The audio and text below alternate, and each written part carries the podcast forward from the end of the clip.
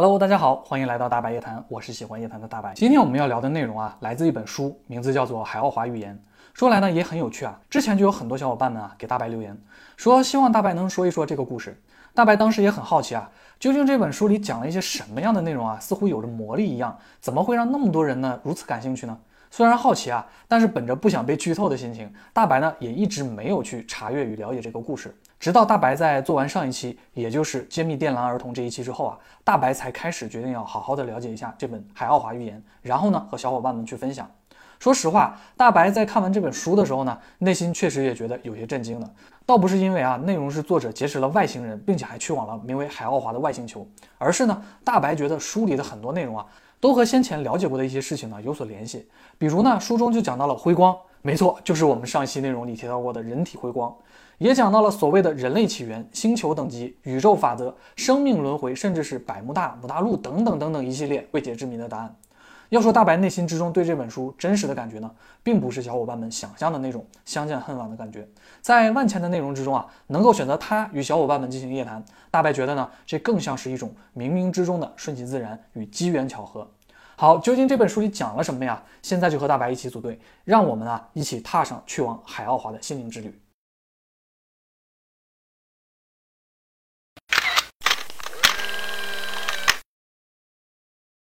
海奥华预言》这本书的作者啊，叫做米歇·戴斯马克特，出生于呢一九三一年的法国。因为他高中毕业呢就去参了军，退伍之后呢，他做的也是种植园管理与园艺师的工作。据米歇自己说啊，他所说的一切呢，都是发生在自己身上的事件的报告，而非呢真正完全编造的科幻小说。确实啊，也很难想象一个没有对科学过多接触的人所写的书中呢，为何会出现如此多的科幻与科学元素，甚至是呢超越时代的一些哲理与思考。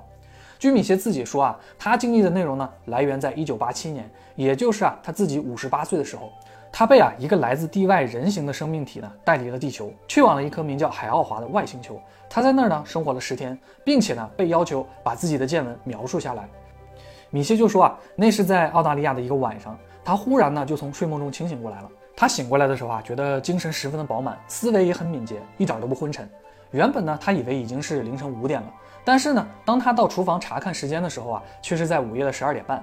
然后呢，鬼使神差的，他说啊，他自己也不清楚为什么会换好衣服，留下了一张字条给自己的妻子，说呢，他要离开十天左右。他形容啊，好像自己的手有了思维似的，不受控制的写下了那些字。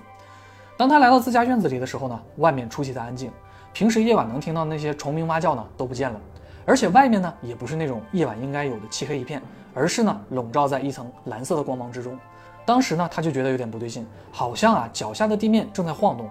等他反应过来的时候呢，他看到自己的双脚啊，已经高过院子里的藤树了。当时的米歇就震惊了，What？这是发生了什么呀？我飞起来了吗？正当他震惊的时候啊，忽然呢，就有人对他说：“没事的，一切都很正常。”这个声音呢，一下就让他平复下来了。而且呢，这个人还叫了他的名字。如果是一般人发生这种事啊，估计都会以为自己是在做梦。那么米歇呢，也不例外。这个时候啊，回应他的人就突然出现了，站在他面前，微笑着对他说啊：“这个呢，不是梦。”米歇啊，当然是不相信，因为他呢，发现这个人并没有出声，而是在他的脑中啊，与他进行沟通的，并且呢，用的还是他的母语，也就是法语啊。而在澳大利亚呢，其实大家应该普遍都在说英语的。然后呢，米歇为了证明啊，自己是不是在做梦，就使劲的掐了自己一下。结果发现啊，还是挺疼的。但是呢，他还是觉得啊，自己可能是在做梦，因为啊，紧跟着他就看到周围的景色变化了。那这种情况呢，其实在梦里确实也很常见。此时呢，米歇坐在了一块岩石之上，周围呢有一种乳白色的光，但是啊，不是很亮。然后呢，同时他也稍微的看清了一下这个和他沟通的人的面貌。他描述啊，这个人的身材呢十分的高大，本身米歇自己就已经差不多有一米八几了，这个人呢要比他高出半个身子。这么一算呢，这个人好像就已经要接近到三米左右了。米歇就说啊，这个人穿着连衣的宇航服，戴着呢一个透明的头盔，因为他有一头金色的长发，面容呢非常的和蔼慈祥，所以米歇很自然的就认为啊这是一个女性。但是呢，后面米歇就知道了，这可能和他当时想的并不一样。这位女性呢就介绍说啊，自己呢名字叫做涛，而米歇呢是被选中的人，这次呢他就是带米歇进行一次旅行的。涛还说啊，目前他们所在的这个地方啊，是平行于地球的物质空间，这里的时间呢是凝固的。他们用了一种叫做时空锁的技术，让米歇的时间呢处于静止状态，并且呢可以维持这个状态二十到五十年不会改变。这个难道就是传说中真真正正的冻龄吗？好像这个技术只用在时空旅行上有点亏啊。在这个平行空间之内啊，有很多的人和物，这些人和物呢，都是无意中被吸到这个空间的。在这里呢，由于时间是凝固的，所以呢，他们既不会衰老，也不会感觉到饥饿。但是同时啊，在这里的大多数人都不明白自己身上到底发生了什么。米歇呢，很明显十分好奇，也渴望知道这里更多的事情。但是涛却说了，在了解这些之前呢，米歇还需要了解更多的知识，并且呢，得到正确的指导。而且呢，涛也说他们现在必须得走了。说完呢，米歇就在涛的指引下转过身去。他看到了身后不远啊，无声无息地停着一个巨大的球形飞行器。这个飞行器呢，直径大约有七十米，表面没有门窗。这个飞行器的外表呢，就像一个蛋壳一样。飞行器闪烁着微光，漂浮在距离地面十米的地方。涛呢，用腰间的一个像是大号圆珠笔的装置啊，使自己和米歇浮到了空中，朝着飞行器飞了过去。正当米歇啊，以为自己就要撞到外星飞船的外壁的时候呢，球形飞行器的部分外壁呢，竟然缩了进去，形成了一个大约三米高的入口。米歇呢，就跟着涛由这个入口进入到了飞行器之中。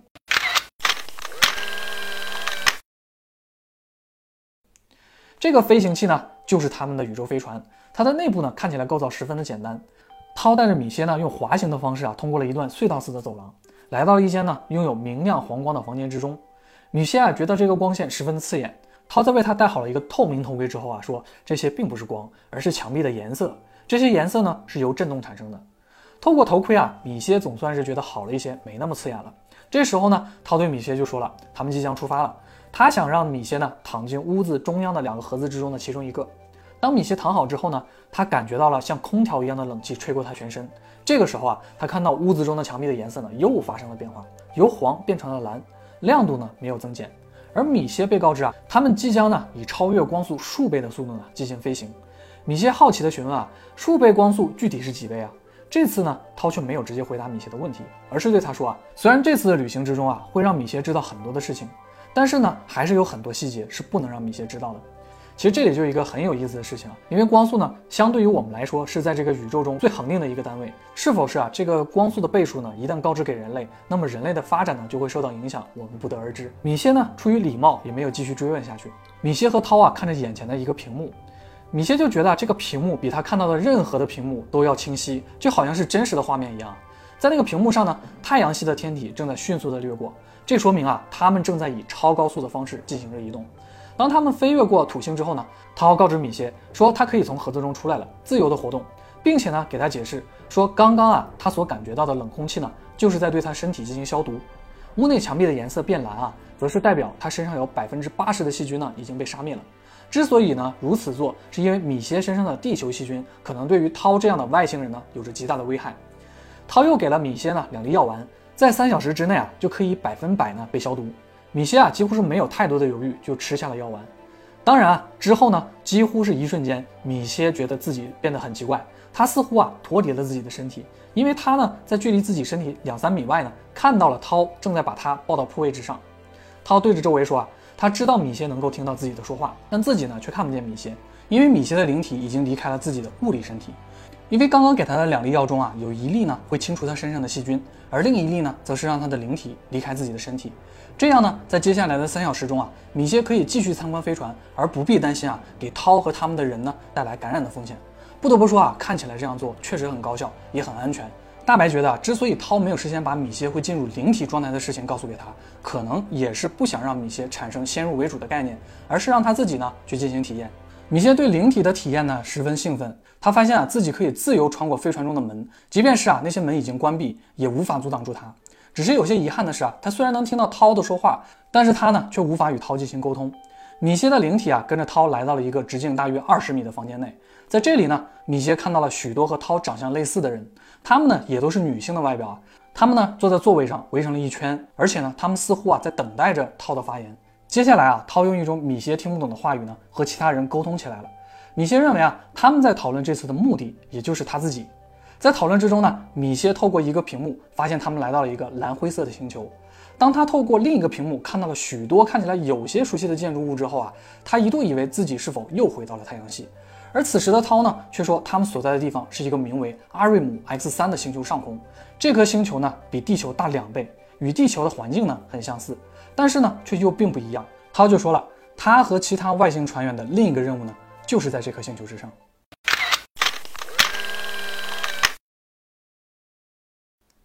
对于米歇来说啊，通过屏幕看到一个和自己星球上的景色很相似的地方，体验呢是十分奇妙的。但是这个星球的另一面呢，则让米歇感觉有些沉重。他看到的呢是一片废墟，尽是残垣断壁和厚重的灰尘。球形宇宙飞船释放出的三个圆形的小型飞行器呢，去采集一些样本。在回收小型飞行器之后啊，球形宇宙飞船呢来到了一个湖泊或者叫做内陆海之上。这里呢，米歇就看到了一些人，这些人呢几乎是一丝不挂的。似乎呢处于一种半原始的生活状态。为什么说他们是半原始的？因为米歇看到啊，这些人手里呢拿着有金属的武器。这些人的身后啊是一种立方体一样的建筑，看得出来啊，他们之中呢应该有人会躲藏在里面。正在这时啊，米歇感觉到自己的灵体呢好像被拉回到了远处的身体之中。在他醒来啊，并且经历过一系列的感觉复苏之后呢，米歇跟着涛回到了刚才他灵体所在的那个房间之内。米歇呢继续看屏幕中的那些人。他们的样貌呢，很像地球上的波利尼西亚人，但是他们身上啊或多或少都有一些创伤，有些呢，则像是历经了核辐射过后的那种伤痕。涛确定了米歇的想法，并且告诉他说，这个星球上的人呢，目前的寿命啊，只有三十八岁，而这颗星球呢，确实是经历了一场全面的核子战争。陶和他同伴的任务啊，就来这颗星球呢，采集样本，并适当的呢，帮助这些人，不论是从精神上还是物质上。但是呢，这种帮助呢，都会有一定的限度，而这一切呢，都需要遵从宇宙法则。这颗星球上，由于核辐射啊，许多昆虫和动物都产生了变异。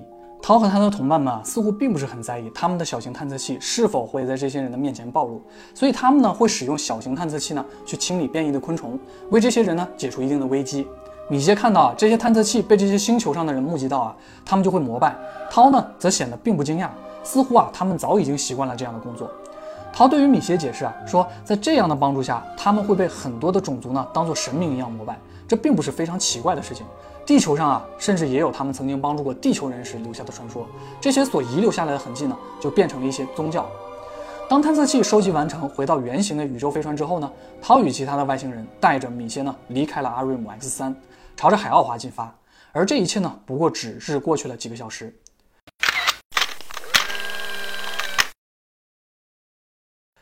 在航行的过程中呢，米歇看到了涛与一些人的远程沟通。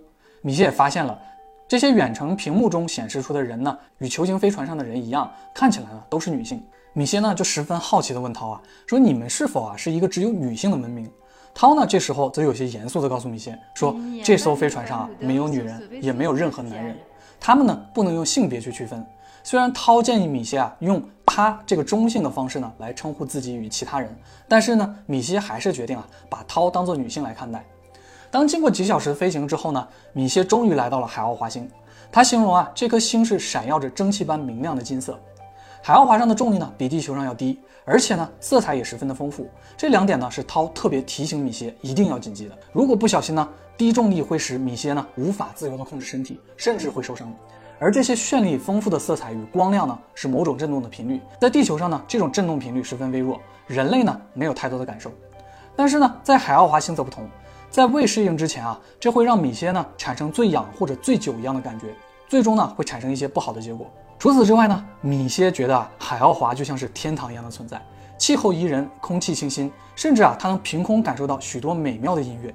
他告诉米歇说，这些呢其实并不是音乐，是由动物与植物呢在自然之间产生的一种共鸣，这种震动呢会让人的身心呢都十分的愉悦。这就像是啊，地球上的音乐与噪音，美妙的声音频率呢，会让人觉得舒适；相反呢，噪音则会给人带来的危害呢，就不言而喻了。在见到了七个特别的海奥华人时呢，米歇知道了此行的目的，就是要将自己的所见所闻和所学的一切记录下来。米歇被告知啊，这个宇宙之所以存在，是因为有着一位超智神灵，他命令四种超级的力量呢，创造了这个世界。最初的宇宙啊，是一片黑暗的，只有这位神灵。当神灵想要创造世界的时候啊。于是他从最宏观到最微观的细节都想象出来如何创造，大到宇宙的星体，小到原子的运行，一切的一切呢，都在神灵的想象之中构成。这里也包括啊世界上每一样事物的运行规律，还有就是呢从生命的诞生到静止，这是一场呢宏大的链式反应，但却呢可以凭借神灵的一己之力想象出来。这就是太初，这就是最开始的阶段。而当这一切即将出现，概念形成全景，也就是所谓的宇宙规则成型的时候，神灵呢就会使用非凡的精神力量，瞬间呢创造出四种宇宙力。第一种呢叫做原子力，这是呢自黑暗间的第一场原子爆炸，它创造出的宇宙呢，也就是地球上人类所说的宇宙大爆炸。至此呢，宇宙开始按照神灵的意愿创造了自己。恒星与行星的出现，土壤的凝固，海洋的诞生，全部都是依靠这种力。这就是最初的阶段，也是最基础的力。第二种力呢，叫做宇宙力，创造了原始的动植物以及由此衍生出的亚种。第三种呢，叫星体力，神灵啊想体验感情，由此呢，人类便诞生了。陶就形容说啊，人体的精密啊是如此复杂与玄妙。背后的一切呢，其实也都是依托于这种力。第四种力呢，就十分的重要了。神灵呢，将自身的一小部分植入了人体之中，构成了所谓的灵体。灵体是呢一个人必要的九分之一，其中包括了高我，也叫超我的九分之一。简单来说呢，每九个人呢就会共享一个高我，这是最基础的一级高我。而一级高我呢，是第二级高我的九分之一。这个过程啊，会一直持续下去，直到本源，也就是神灵的自身。这一切呢，都是神灵创造的一场精神体验。这个过程呢，被描述成依次向上的九层过滤。如果人的精神意识呢，更侧重于精神体验而非物质体验，那么过滤呢就会非常的顺畅。相反啊，当人的精神与意识呢更侧重于物质的话，这种过滤呢就会放缓甚至是阻塞。简单来说啊，这是一个双向的作用。精神与自我的意识的状态呢，自诞生之初呢就与高我联系在一起。这种联系呢，既会影响向更高层次的高我进发，而高我的过滤呢，也决定了一个人的精神与自我意识的提升的快慢。涛也告诉米歇啊，说人类从被设计之初啊，就决定了要更加追求精神而非物质，才能向更高级进发。而且呢，这第四种力呢，也被用于限制行星的等级之上。海奥华的级别呢是九，也就是意味着最高级；而地球级别呢则是一，意味着呢就是最低级。也就是说啊，在海奥华星上出生的人的意识状态与高我的过滤呢，自然是地球无法匹敌的。这也是否意味着啊行星也是有可能有自我意识，甚至是高我意识的呢？可能这就要说到地球盖亚论了。不过今天我们的主题啊不在这里，有机会啊以后我们可以再来说一下这个。好，说到这里呢，不光是米歇哈觉得自己已经开始烧脑了，大白其实呢也已经觉得十分的震撼了。好在米歇啊有涛的帮助，使得这些信息呢可以被完整的描述出来。那么关于海奥华预言设计的故事与思考如此之庞大，内容之复杂，令人惊叹。大白呢在这里只是讲述了其中开篇的一部分。关于更多的人类与未解之谜的答案，将会在大白接下来的视频中向大家一一道来。希望啊，喜欢大白视频的小伙伴啊，千万不要错过。今天呢，我们就先讲到这里了。我是喜欢夜谈的大白，我们下期再见，拜拜。